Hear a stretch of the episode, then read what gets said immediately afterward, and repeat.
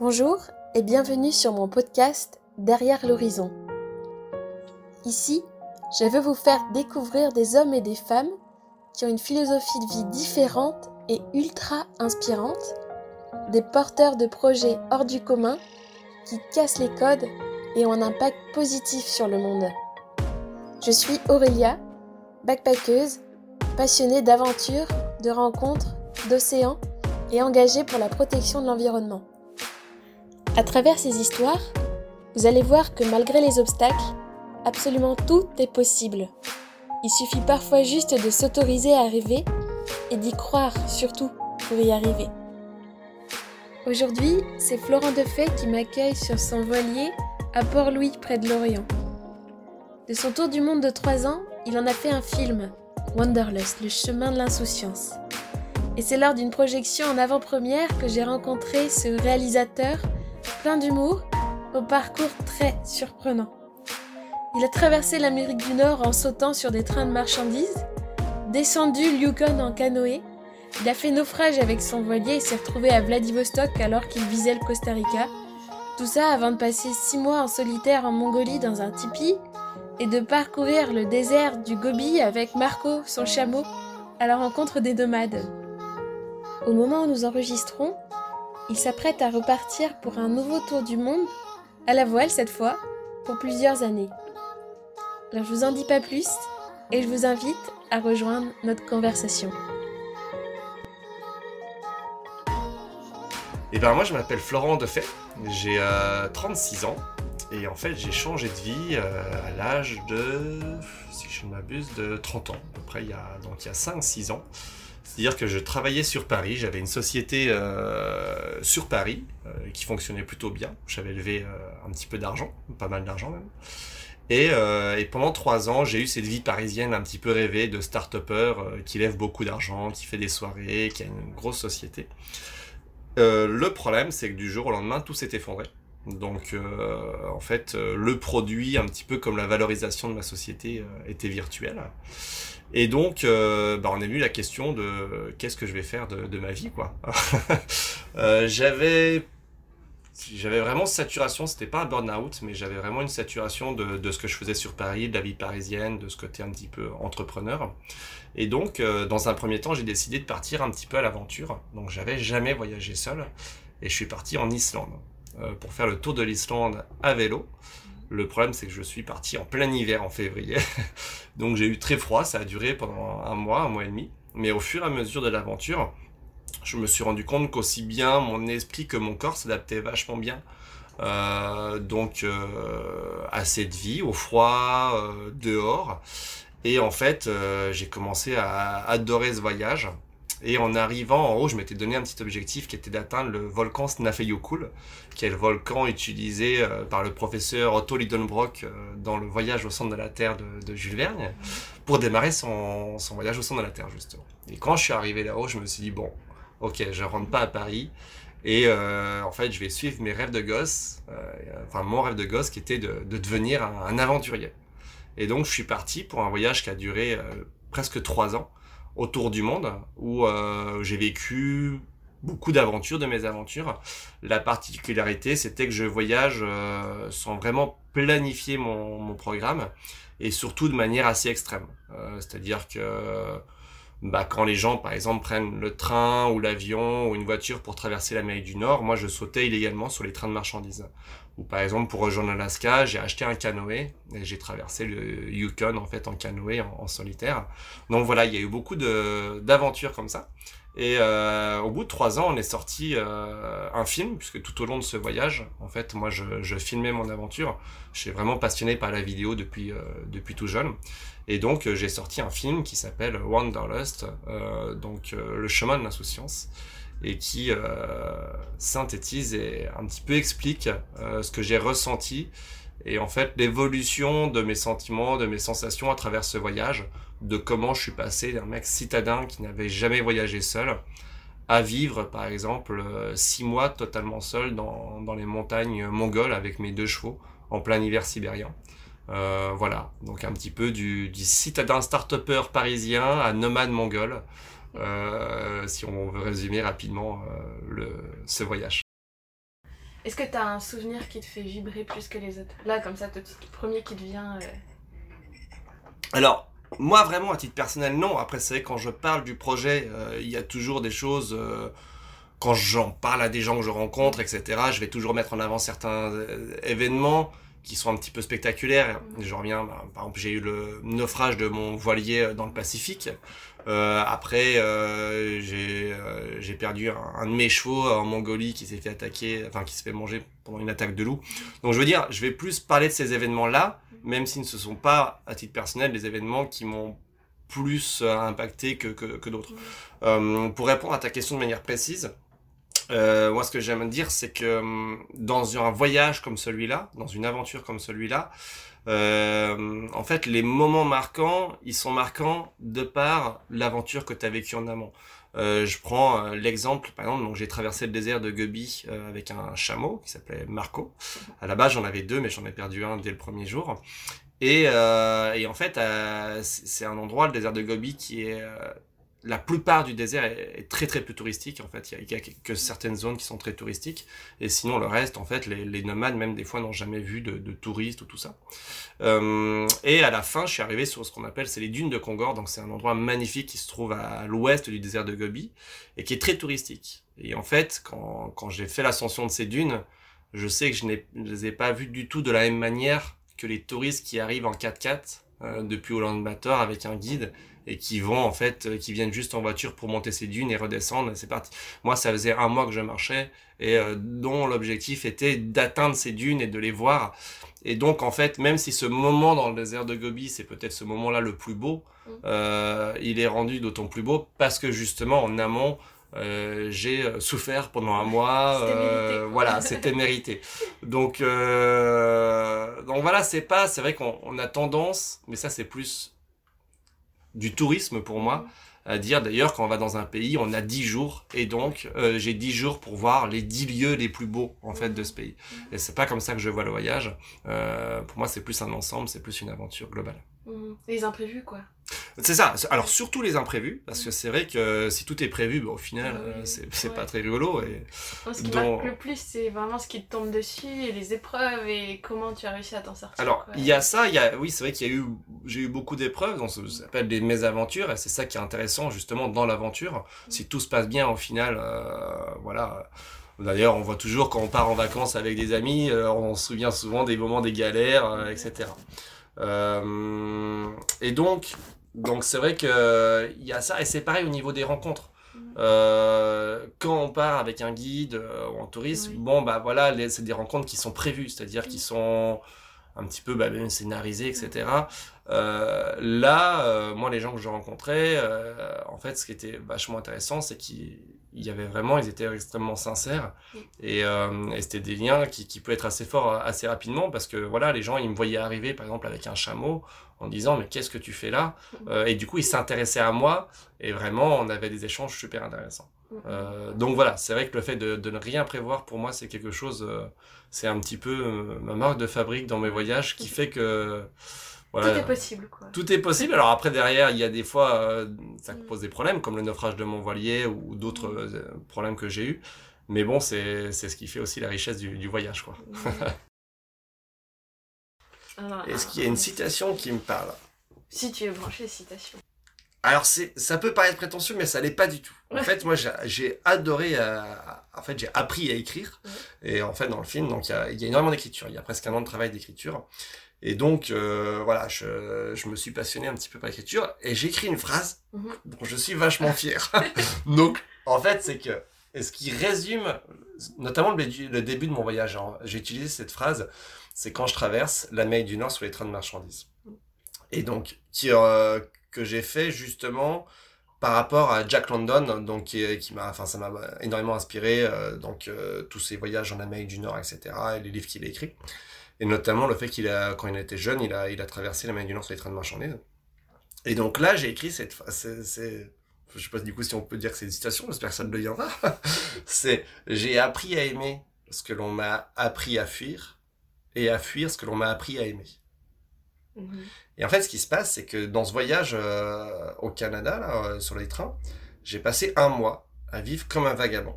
C'est-à-dire que je vivais, mais réellement, c'est-à-dire sous les ponts, euh, je sautais de train, j'étais dégueulasse, quoi.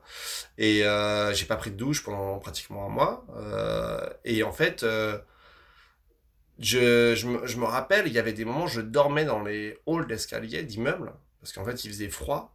Et en fait, à un moment, il y a un matin, à 5 heures du mat, il y a, il y a une personne qui me réveille, en fait, qui devait aller travailler, et qui me réveille en me donnant des petits coups de pied, pas, pas méchamment, c'était Mhm. juste réveille, réveille-toi. Mhm. Et donc, il me prenait pour un sans-abri, ce que j'étais au final. Et là, je me suis réveillé et je me suis dit, mais j'avais vécu cette scène, en fait, à Paris, euh, quelques mois plus tôt, Inversé, quoi. Versailles. Ouais. Et en fait, euh, il y a eu un déclic qui était, euh, qui était énorme sur ce voyage-là, Mhm. justement sur le fait que je vivais vraiment comme un vagabond, enfin comme un SDF. Mhm. Donc je dormais sous les ponts quand il faisait vraiment trop froid, dans des cages, enfin dans des halls, et j'essayais de rentrer, des fois c'était fermé, etc. Et, après, c'était quelques jours après, je me suis retrouvé, en fait, je m'approchais des Rocheuses, j'étais sur un train. Donc c'est des trains qui font 4, qui, qui peuvent faire jusqu'à 4000 km de long, c'est Mhm. énorme, c'est gigantesque. Et je me, j'ai passé toute la nuit sur le toit du train, en fait, à, à traverser donc euh, les prairies, euh, les Et plaines canadiennes. Ah non, bah là j'étais assis quoi, j'étais assis sur le toit et. Euh, Tu bouges pas trop en dormant Non, bah j'ai, en fait là, là, je dormais Non. dedans. En fait tu peux dormir mais il faut aller en dessous. Euh, là j'étais sur le toit, c'était plus pour profiter mais j'ai pas dormi la nuit, c'était tellement magnifique. il y À la un- belle étoile. euh, la belle étoile.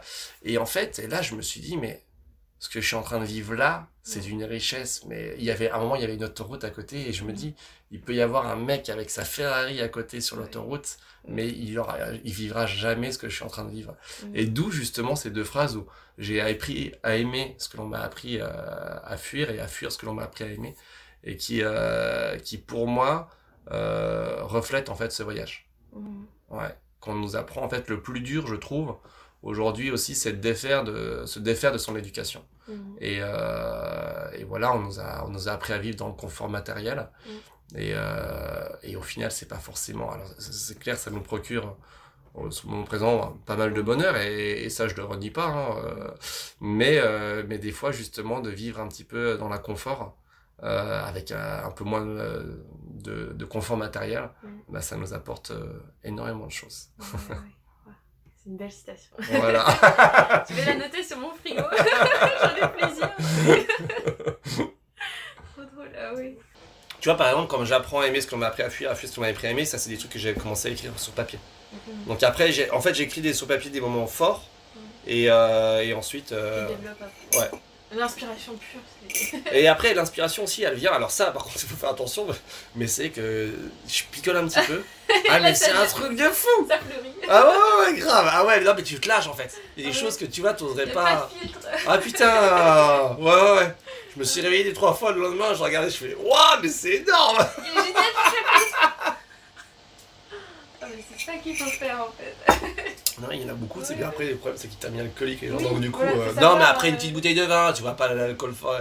Mais c'est vrai que. euh, Ouais, ouais, non, euh, moi j'ai. Au troisième tome, Ouais, de- bon, c'est bon quoi. En fait, le. Euh, si t'avais un conseil à me donner, alors ce serait lequel?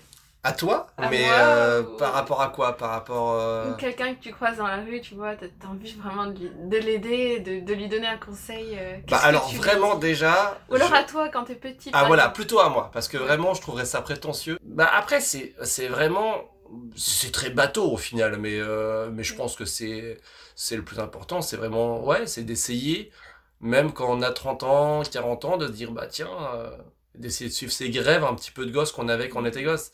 Je me dis qu'à partir du moment où on commence à plus avoir de rêves, Mm. eh ben c'est que la vie euh, Il faut se poser des questions. Ouais, et Mhm. donc, euh, donc je me dis c'est ça, c'est d'essayer toujours euh, d'avoir des rêves. Je, je prends un exemple, bah, c'est un petit clin d'œil, mais c'est c'est mon père qui a, qui a une philosophie qui qui est assez différente là-dessus. je, je, je vais le taquiner là-dessus. Et en fait, il y a, il y a 8 mois, je lui disais bah, je vais acheter le bateau, je, je lui montrais le bateau que je voulais acheter, le bateau de mes rêves. C'est le bateau sur lequel on se trouve aujourd'hui, qui est quand même un très très beau bateau. Et euh, j'avais pas d'argent, rien, etc. Et je lui dis regarde papa, je vais acheter ce bateau, quoi. Mm. Et il me dit, mais écoute Florent, arrête de rêver, t'as pas d'argent, euh, comment tu vas acheter ce bateau, quoi? Et puis trois mois après, j'ai réussi à l'acheter. Et, et c'est vrai que dans, dans notre société, euh, surtout si en plus nos rêves sortent un petit peu de, de l'ordinaire, eh ben on a tendance à dire ouais arrête, t'es pas trop réaliste, etc. Et je pense que ça c'est le problème. Donc peut-être que le conseil je pourrais donner à des gens, c'est pas pour eux, mais c'est juste de ne pas, pas essayer les conseils. de ne pas non, pas écouter. Bon, ça les oui, mais surtout de ne pas casser les rêves des autres. On a souvent tendance aussi ça à, quand quelqu'un a un rêve que peut-être nous on n'a pas eu. Euh, euh, qu'on n'a pas réalisé, etc., euh, on va dire oui, bon, allez, arrête de rêver, Mm. Euh, retourne à la réalité, mon fils, garde les pieds sur terre. Ben, je trouve qu'on devrait arrêter de donner ces conseils-là. Parce qu'à mon avis. avoir la tête dans les étoiles. Ouais, franchement. Ouais, ouais, ouais. voilà le conseil. chacun, si chacun s'occupait déjà de ses rêves, ce serait bien. le monde serait plus beau. Il y aurait moins les gens seraient heureux toujours. Ouais, grave. Mm. Du coup, tu parlais du, désert du Gobi tout à l'heure et euh, tu as passé tout un hiver seul aussi. Comment tu gérais la solitude? Parce que les rencontres, finalement, c'est ultra chaleureux, euh, euh, c'est enrichissant, mais du coup, la solitude, comment tu gérais le fait d'être seul? Alors, c'est vrai que nous, dans notre monde, enfin, en tout cas en Occident, la solitude, euh, c'est pas une tare, mais je veux dire, c'est quelque chose qu'on doit craindre. enfin, qu'on fuit, au final, c'est ça. Et bah, si tu voyages dans les pays d'Asie, euh, dans, lesquels tu as des endroits où ils sont encore, les gens sont encore nomades ou même semi-nomades, tu vois qu'ils abordent pas du tout la, chose de la même manière. Par exemple, c'est vrai que moi ça m'est arrivé dans des yurts mongols de, passer peut-être un après-midi complet euh, dans des yurts, assis avec des gens qui ne parlaient pas du tout et en fait qui étaient seuls avec, euh, eux-mêmes, mais c'était c'était très beau. Et donc moi au final, ce qui se passe, c'est que hum, j'ai appris au fur et à mesure à vivre avec la solitude, assez rapidement même au final de, mes aventures. Et euh, j'en ai retiré vraiment un bonheur extrêmement intense. Euh, donc euh, qui, me procurait énormément de bien. Euh, et pourtant, je suis quelqu'un de vachement social. J'adore être avec les gens, j'adore euh, quand je suis ici en France faire des soirées, etc. Mhm. Mais c'est vrai que me retrouver seul dans la nature, ben, c'est quelque chose en fait qui c'est l'une des plus belles choses de mon voyage justement. Même, je dirais même des fois avant, même les rencontres, la solitude avec soi-même dans des endroits vraiment isolés du monde est mhm. quelque chose de magnifique. J'ai par exemple passé plus de deux mois, deux mois et demi en Alaska tout seul, euh, voilà, dans les immensités du Grand Nord, euh, et c'est quelque chose qui, est, super fort, où on apprend en fait à vivre avec soi-même. Et ça, c'est super intéressant. Et donc, c'est vrai que le, summum, en fait, j'ai voulu terminer mon voyage, donc, euh, donc ces trois ans, j'ai voulu terminer en, approfondissant de manière encore un peu plus extrême peu l'ermitage. et donc là, j'ai vécu six mois seul dans les montagnes. Et en fait, ce qui s'est passé, c'est qu'au bout, donc les premières semaines étaient très difficiles puisque justement, euh, bon, déjà il faisait très très froid. Au début, en décembre, il fait moins 15, ça descend assez rapidement à moins 20 degrés. Euh, et puis après, j'avais pris très peu de nourriture, j'avais juste un tipi, mais enfin j'avais en fait juste des toiles et j'avais juste une, hache et après je construisais le tipi.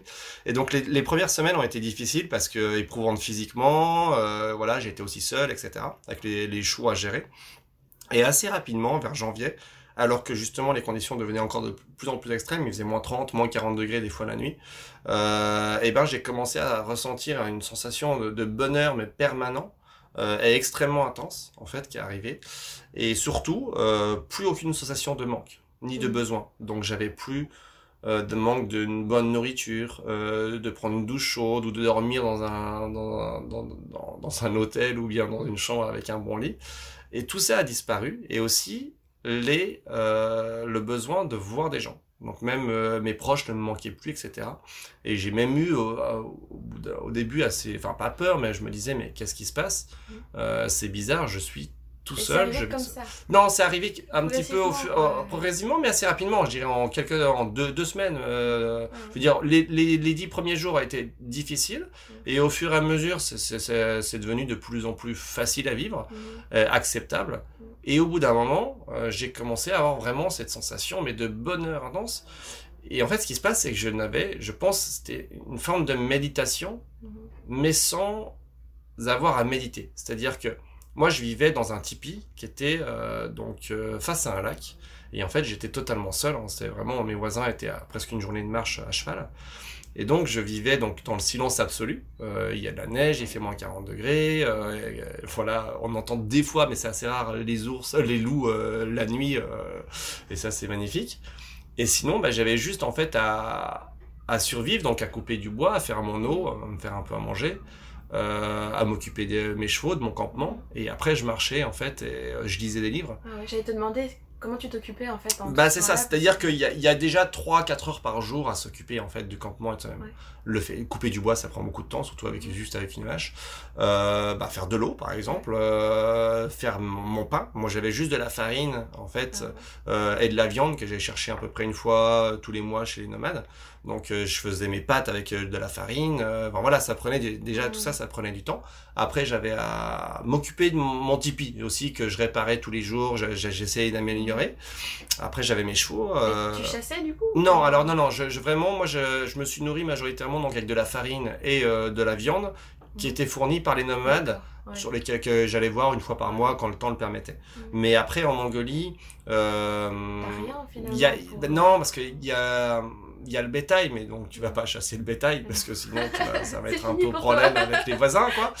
Euh, les animaux sauvages, au final, bon, t'as les loups, mais je vais pas, je vais pas chasser le, le, loup, quoi, de toute façon, euh, pour, pour, le manger en plus. Donc non, non, il y avait euh, à un moment je me suis dit j'avais acheté du matériel de pêche, mhm. mais le problème c'est que la glace était beaucoup trop épaisse. Alors je, au début je me suis dit ouais je, ça va, ça va le faire avec ma hache.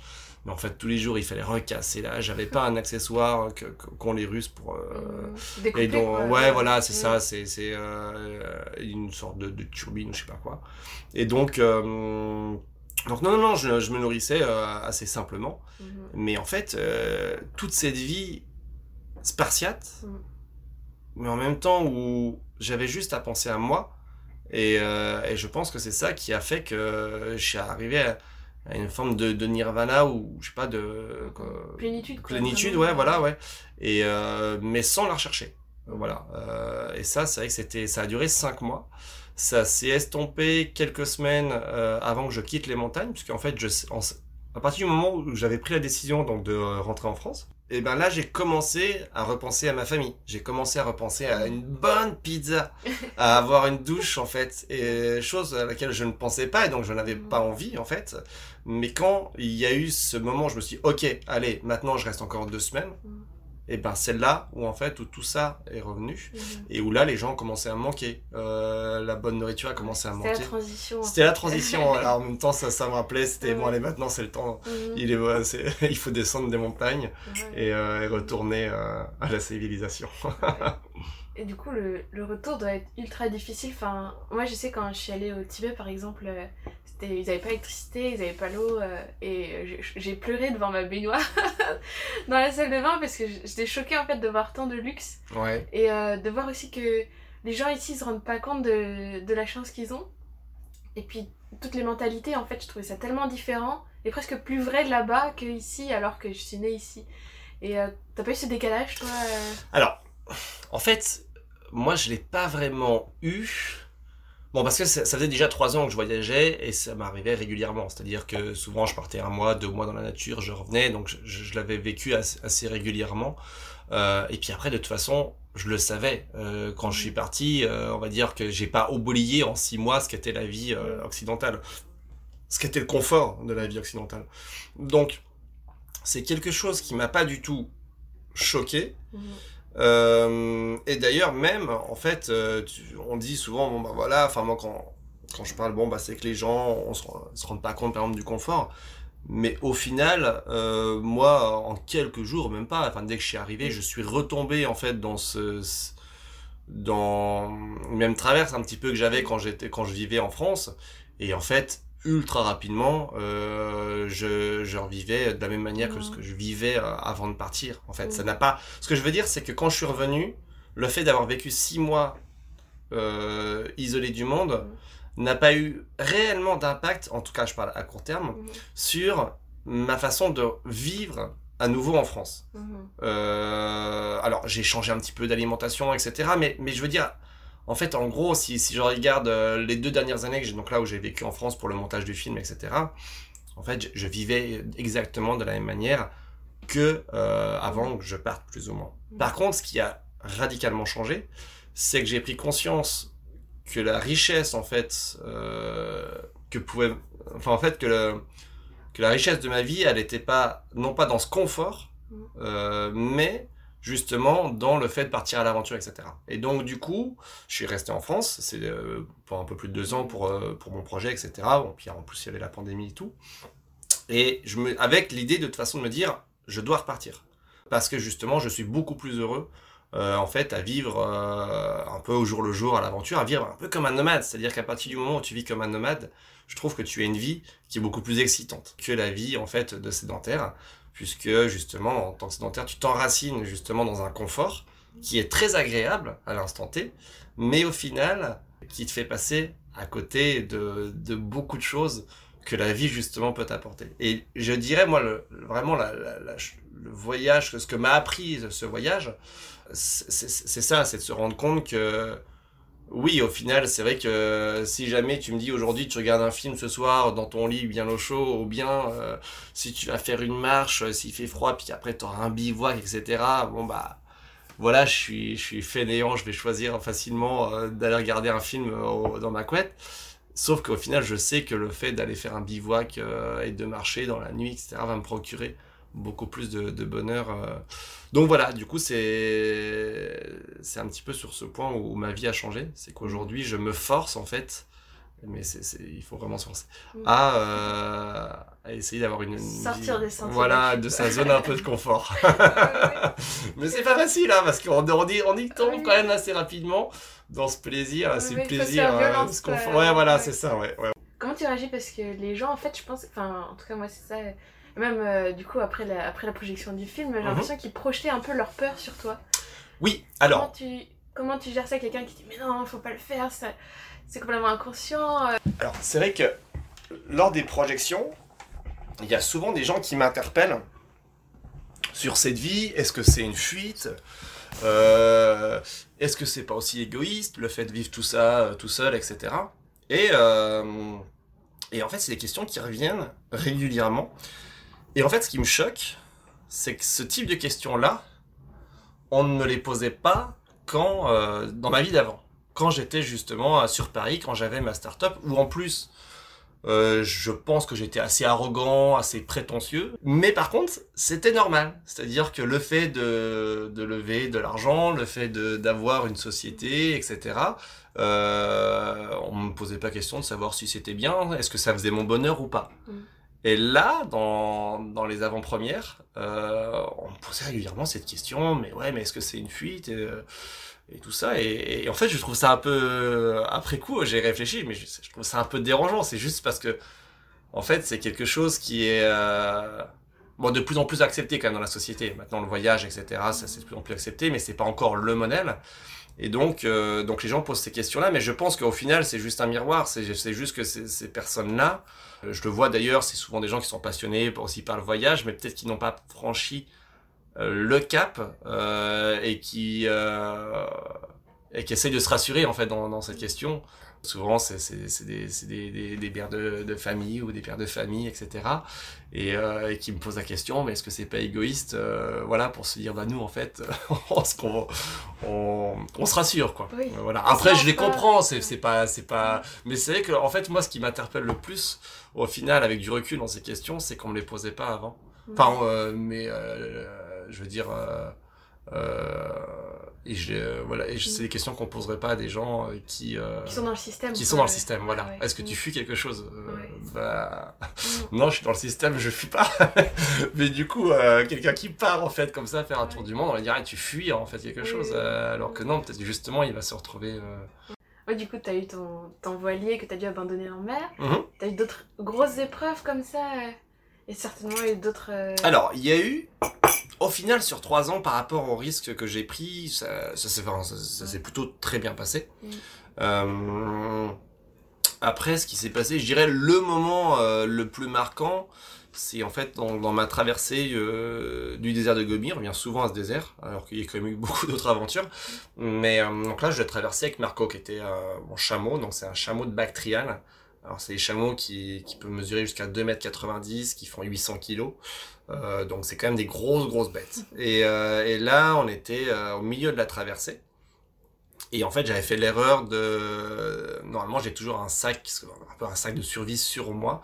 dans lequel j'ai de l'eau, euh, j'ai mon téléphone satellite, j'ai un peu de nourriture, la boussole, etc. Et, et là, en l'occurrence, ce sac, je l'avais posé sur Marco. Et ce qui s'est passé, c'est qu'il a vu des chameaux sauvages et il a essayé de les suivre. Et donc, on s'est battu pendant 40 minutes.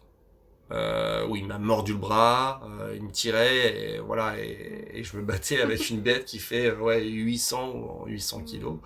Et là, je savais que si jamais euh, je lâchais euh, la corde, bah, c'était c'était plus ou moins fini. Je pense que j'aurais pas retrouvé la route. Le premier village devait être à peut-être deux ou trois jours, mais euh, sans vraiment savoir où c'était. Enfin, voilà, c'était compliqué. Et donc, c'est quelque chose qui a duré 40 minutes et dans lequel, en fait, je, pendant cette durée, je savais qu'en fait, si jamais je faisais une erreur, c'était potentiellement fatal.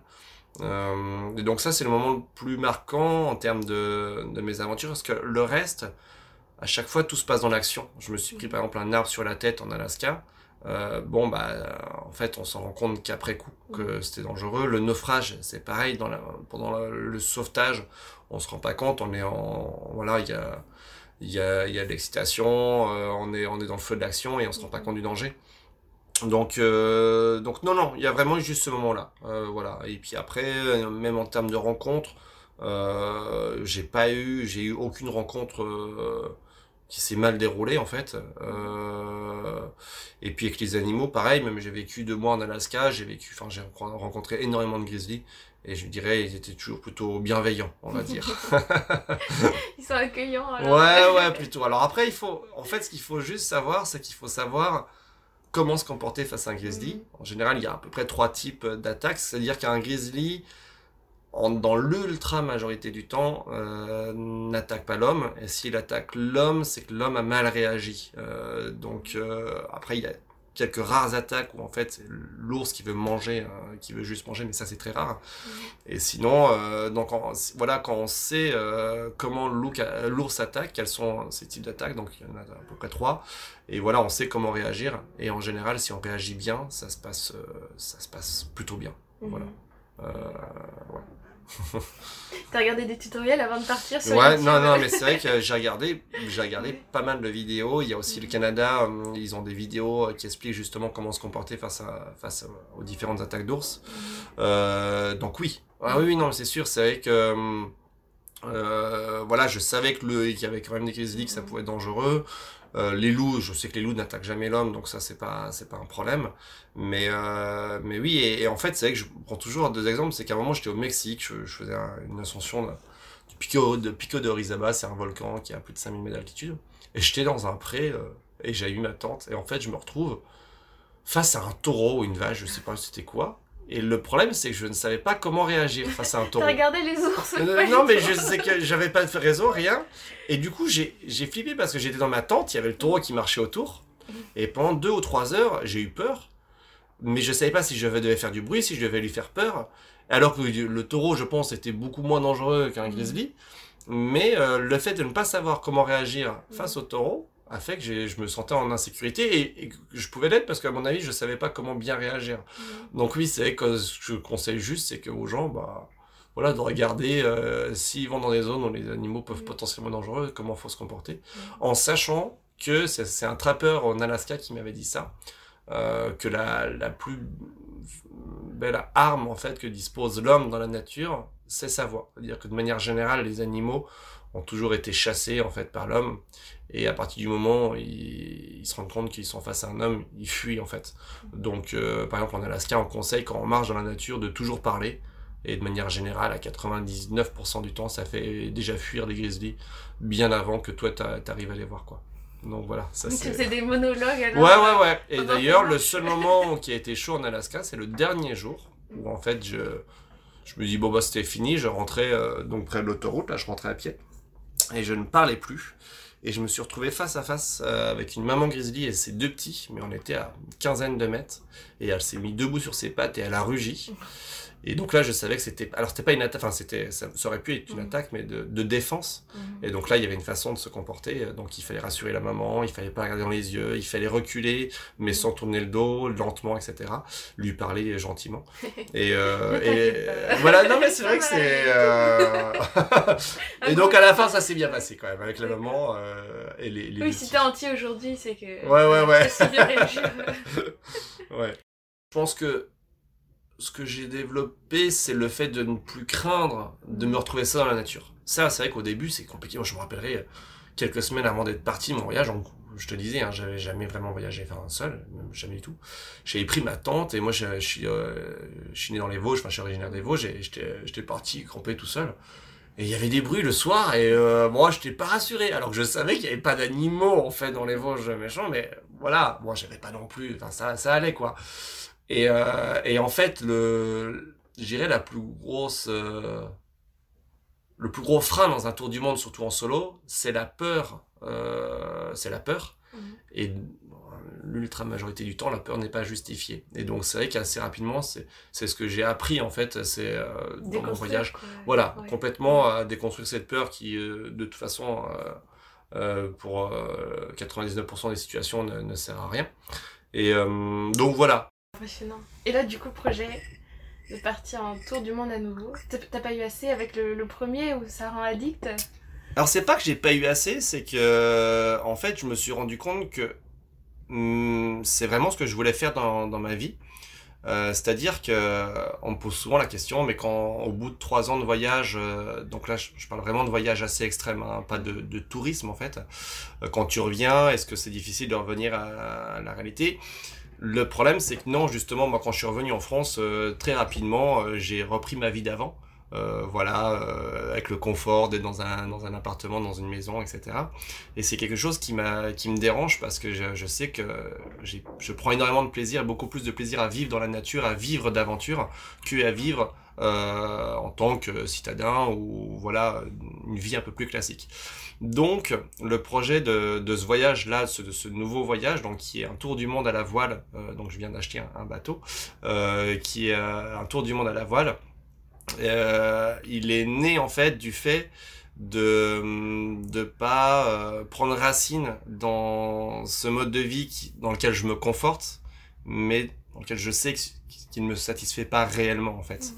Euh, donc voilà, donc c'est pas c'est pas une fuite, c'est juste qu'en fait c'est c'est ce qui fait grandir. C'est ce qui me fait voilà, c'est ce qui me fait pousser. En même temps, moi vraiment mon, travail au final c'est d'être réalisateur et donc en tout cas jusqu'au jour d'aujourd'hui, euh, je n'ai l'inspiration que dans le voyage, que dans l'aventure. Mm. Donc du coup, c'est vrai que ça mélange en fait ma passion du voyage et aussi euh, bah, ce côté un petit peu, enfin mon travail qui est justement de réaliser des films, de réaliser des documentaires. Donc voilà, c'est pour ça que ça correspond totalement euh, à ce que je, ce que j'aime faire. En fait, ce qui est bien, c'est quand je vais partir, mm. je vais redevenir artistique, je vais redevenir artiste, je vais redevenir, euh, tu vois, ce que je suis mm. pas du tout quand je suis ici. Et, c'est ça, en fait, c'est que ça me change de vie. Et c'est ça que je, kiffe. C'est vraiment, euh, c'est que je sais que je vais plus du tout avoir la même vie. Change de casquette. Euh, ouais, vraiment. Mm. Franchement, et que j'arriverais pas à faire si je me, si je faisais pas ça. Mode voyage on. Ouais, voilà, c'est ça. Tac. Allez, casquette du capitaine et c'est parti. Ouais, c'est ça. Le projet artistique, enfin du coup là qui est aussi un... C'est vrai que ça, ça te pousse en fait à, à, une vie un peu plus riche aussi. À des rencontres, à plus de choses. Tu te vois plus grand, tu te dis non, je peux pas, je peux pas me satisfaire de ça. Il faut que j'ai quelque chose de... qui tienne la route. Bah tu vois comme mon aventure. Par exemple le volcan en Islande. T'arrives à prononcer le nom? Snafayokul. Ah bah c'est magique hein, parce que moi j'arrive pas. Oui mais parce que je l'ai oui mais parce que je Ça c'est pour Je l'ai écrit bah oui pour le film, j'ai travaillé le volcan Snafayokul. Et en fait le premier jour où je fais l'ascension, euh, j'étais bah, déjà j'avais des chaussures de, de, vélo, de machin, j'étais pas du tout prêt. le truc en plus les guides l'hiver ils le font plus, enfin c'est voilà quoi. Et euh, et le premier jour, je monte, pendant, je sais pas, les 7-8 premières heures, euh, putain, ça commençait, j'avais des baskets, quoi, enfin, c'était, j'étais en, peut-être dans... Il fait super froid, en plus. Ouais, en plus, il fait... Je suis allée en mars, ouais. et, bah, du coup, à peu près à la même période, et... Mhm. C'est terrible. Hmm. Ça gèle. Ouais, on a là-haut, il faisait moins 15, j'ai sorti le drone avant moi décoller. Et en fait, le premier jour, ça commençait à être tard. Hmm. Et là, je vois les nuages qui arrivent et tout, et je fais, waouh, putain. Et là, il y a une petite tempête de neige. Bon, je redescends. Hmm. Et je me dis, putain, merde. En fait, si jamais j'avais pas eu le film, bon, bah tant pis. Je, je, fais le tour de l'île et puis après je continue, enfin voilà. Sauf que là, il me fallait ces plans en haut du volcan. du coup, je fais une journée de vélo pour faire le tour, pour prendre un chemin qui est beaucoup plus court. Mm. J'arrive là, sauf que j'ai plus de gaz, donc j'ai plus d'eau. Mais du coup, je dois quand même faire euh, une journée d'ascension, tout ça sans eau. Et en fait, je le fais parce que j'ai pas le choix, tu vois. Ça faisait un mois que je scénarisais mon truc sur ce volcan, en fait. Euh, ah et c'est que ça, dans l'aventure, ça m'a énormément. ouais. Quand tu passes de euh, voyageur, mhm. même un peu voyageur de l'extrême, à réalisateur de films. Parce que Alors, ben, je pouvoir voyager, mais il faut avoir les compétences techniques à côté, en fait, moi, ce qui s'est passé, c'est que c'est les deux. C'est-à-dire que, à la base, je, dans de la start, enfin, la société que j'avais sur Paris, c'était dans le milieu artistique. Euh, j'avais également un studio de, en fait, un studio de captation euh, de, de, musique et dans lequel on faisait des sessions. Donc, on avait des, des réalisateurs, on, faisait beaucoup de captation vidéo. Et depuis l'âge de 14 ans, j'ai toujours en fait réalisé des documentaires ou des moyens métrages, etc. Donc, moi, ma base, enfin, j'ai toujours été passionné par l'image et par la vidéo. Euh, et ce qui se passe, c'est qu'au niveau du voyage, je dirais que le fait d'être euh, réel et de vouloir un petit peu filmer et scénariser mon voyage m'a aussi permis d'un peu repousser mes limites et de devenir aussi un petit peu cet aventurier tout en, restant modeste. Euh, et donc, donc voilà, je pense que c'est une alchimie, enfin c'est un ensemble des deux entre l'aventure et le voyage qui sont tous les deux confortés, c'est-à-dire que le voyage, l'aventure, est une source en fait euh, d'inspiration énorme pour produire euh, des films, des documentaires. Et en même temps, euh, le fait d'être réel, de filmer, voilà, c'est ce qui m'a énormément poussé aussi à repousser mes limites, à par exemple traverser le désert de Gobi ou à, des moments où en fait j'aurais j'aurais dû abandonner. Je me suis dit mais non, je peux pas. Là, je suis en train de faire mon film. Si je vais pas jusqu'au bout, ça va pas aller dans le scénario. euh, donc voilà, c'est un petit peu un ensemble des deux, mais c'est vrai que l'aventure, j'avais jamais goûté à ça avant de partir. Par contre, le, la réal, euh, ça c'est quelque chose sur que je que je fais depuis que j'ai 14 ans quoi. Ah ouais. Et euh, si j'ai une autre question qui m'est venue, c'est par rapport à l'environnement du coup, parce qu'en fait, il y en a quand même, ils partent faire euh, des, euh, des, des, tours du monde ou des voyages en bateau, choses comme ça, et ils emportent une cause avec eux qu'ils essayent de défendre. Mhm. toi, c'est du coup faire ton film, tout ça, mais tu disais c'était trop d'abondance.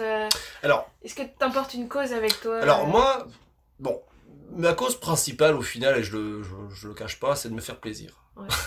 c'est vrai que je me suis jusqu'à c'est l'erreur que que j'avais fait euh, juste avant de partir en fait hein, de c'était justement de courir après quelque chose. Mm. donc notamment de courir après la réussite etc et au final euh, bah, je trouve que c'est aujourd'hui je trouve que c'est une erreur pareil, aujourd'hui, je pourrais courir après essayer de me faire un film qui, qui, qui, va marcher, etc. Parce que, mais je me dis, bon, bah, si jamais ça fonctionne, ça fonctionne, mais je vais pas me prendre le choix avec ça. Donc, le plus important, c'est la, toutes les décisions que je prends, c'est de me dire, ok, mais avant tout, est-ce que je me fais plaisir? Voilà. Euh, après, la deuxième chose, il y a parce que c'est pas, enfin voilà, si, si on cherche juste à se faire plaisir dans la vie, bon, je me dis, il faut des fois aller pousser un petit peu plus loin. Et moi, il y a quelque chose qui, qui m'a, qui m'a vraiment intéressé, c'est que la dernière partie de mon voyage, donc j'ai voyagé pendant plus d'un an en Asie centrale avec les animaux, donc avec euh, des chevaux, avec des chameaux, et euh, ça m'a permis d'aller à la rencontre de manière euh, très proche des nomades et de vivre avec eux et en fait de partager avec eux des moments extrêmement riches, etc. Et en fait, là, donc ça c'est plus mon projet artistique au final, c'est hum, d'approfondir en fait ces rencontres donc avec des, des, gens qui vivent un petit peu en autarcie, qui vivent un petit peu coupés du monde et qui encore aujourd'hui essayent de perpétuer leur euh, tradition, tradition ancestrale. Mm. Et donc mon projet c'est ça, c'est en fait c'est d'aller à la rencontre de ces peuples qui vivent aux abords en fait des océans euh, et qui euh, qui en fait vivent coupés du monde, euh, en tout cas qui essayent parce que c'est quand même extrêmement compliqué aujourd'hui. Et en fait de documenter tout ça, de vivre avec eux et de le documenter, euh, donc à travers une série et après un film. Donc, euh, donc voilà, ça c'est plus mon projet artistique, euh, mais en même temps qui me fait super plaisir mm. parce que voilà, c'est des moments qui sont super super riches et puis ça donne aussi voilà un projet forcément à mon projet global, il en faut un aussi quoi. C'est éphémère en plus quoi. Ah bah c'est surtout que là je me dis il est temps. Il bah c'est que c'est moi je l'ai vu en Asie, hein, on, on se rend pas vraiment compte aujourd'hui en, en, Europe, mais c'est vrai qu'en quand on voyage en Asie, euh, euh, on se rend compte que par exemple les nomades mongols, euh, peut-être que dans quelques décennies, il n'y en aura plus. Mm. Et donc du coup, c'est vrai que moi, quand j'ai vécu dans les montagnes mongoles, c'est six mois et j'allais revoir une famille, j'allais les voir assez régulièrement. Et à la fin de l'hiver, bah, j'étais vraiment, je faisais partie de la famille. C'est-à-dire Mm. que quand j'arrivais, je devais m'occuper du bétail. Quand je sortais mon appareil photo, je me, je me, je me faisais grosse péter parce que justement, je travaillais pas, etc. Et en fait, j'étais plus un touriste, j'étais adopté. et à un moment, on descendait, on avait vacciné les chèvres, euh, on était monté dans une montagne pour, pour leur donner le vaccin là, et tout ça. Et on, on descendait à des montagnes à cheval avec toute la famille. Et, et il y avait la famille devant moi. Et euh, je me disais, mais waouh, euh, je suis peut-être l'un des derniers occidentaux à pouvoir, à vivre en fait ça, cette, cette vie sans feu d'artifice, au contact des nomades, comme un vrai nomade. Euh, et ça, c'est ouais, c'était une richesse énorme. Et ça, ça, ça apprend beaucoup de choses sur la vie, ça fait relativiser sur beaucoup de choses. Donc c'est pour ça que mon projet voilà, de, de ce tour du monde de 3-4 ans, c'est vraiment d'aller le passer au contact de ces gens-là. Euh, et puis, euh, puis voilà, passer pas mal de temps avec eux et c'est de faire un beau projet artistique euh, autour de tout ça. Parce que du coup, tu navigues, tu, tu amarres ton bateau et après tu pars. euh, C'est ça, c'est que je navigue, je vais, euh, je vais à la rencontre des peuples. En fait, l'idée, c'est d'aller à la rencontre. C'est ce que j'avais vé- vécu en Asie. En Asie, je le, je le faisais avec les, les animaux. Et, et je trouvais que c'était vraiment un lien extrêmement... Il y avait déjà un respect. C'est-à-dire que j'arrivais à, à cheval ou j'arrivais à chameau. Mm. Les gens, il y avait déjà un, un respect. Et surtout seul. Euh, et en fait, je sais que les gens qui vivent aux abords de, de la mer, c'est c'est pareil. C'est-à-dire qu'il y a un respect envers le marin. Et le fait justement d'arriver chez, chez les gens euh, plus ou moins de la même manière que eux naviguent ou vivent, euh, tout de suite, ça, ça, ça, ça impose quelque chose. Et donc ça, c'est super intéressant pour les, les liens que ça crée et aussi moi pour mon projet à peu près artistique. Euh, je sais que tout de suite, je serai accepté euh, dans la famille, je serai accepté euh, par les gens. Donc je, laisse mon bateau voilà, au mouillage ou bien. Euh, bah, des fois, par exemple, en, Amazon, je vais remonter l'Amazon avec une petite pirogue. Là, je vais laisser le, bateau en sécurité dans une marina, puis je vais acheter une pirogue à côté, je vais remonter toute l'Amazon. Voilà. Mais c'est vrai que le bateau aussi, c'est cool, c'est cette liberté de pouvoir aller un petit peu où tu veux. Mhm. Euh, bah, partout dans le monde, quoi. euh, Avec, euh, moi, c'est mon camp de base. Mhm. Et, euh, et je peux bouger euh, juste avec l'aide du vent, et, et ça, c'est cool. J'ai un mois de congé en juin. ok, d'accord. euh, J'aurais bien y venir, moi je serai au Groenland, et puis en plus, c'est déjà blindé. De toute façon, là, euh, en fait, j'ai j'ai trois mois. Et j'ai deux groupes qui viennent, et le reste, je le fais en solo justement pour aller avec les Inuits, tout ça. Euh, et puis le Groenland, tout de suite, quand les proches ils ont suggéré, tu vois, ça euh, c'était euh, ok. les partenaires, pareil. Donc voilà. Bon, je crois que je me suis fait recaler pour le Groenland, mais ce n'est que partie remise, hein, qui ne tente rien à rien, vraiment. En partant du voilier, je lui ai souhaité bon voyage, bon vent. Et il paraît que ça porte un peu malheur de le faire, je savais pas. Alors j'ai préféré lui souhaiter en chinois. Chinois, ça se dit Chuni Ilu Pian. Ça veut dire je te souhaite un chemin paisible. Il a trouvé ça cool, alors on a fait un marché. On a dit que ça deviendrait la signature de ce podcast. Alors Florent, Chuni Ilupian, je te souhaite vraiment un chemin paisible autour du monde à la voile. Merci à tous d'avoir écouté cet épisode. N'hésitez pas à me faire un retour, ça me fera très plaisir. Et puis je vous dis à très vite pour de nouvelles aventures. Kenavo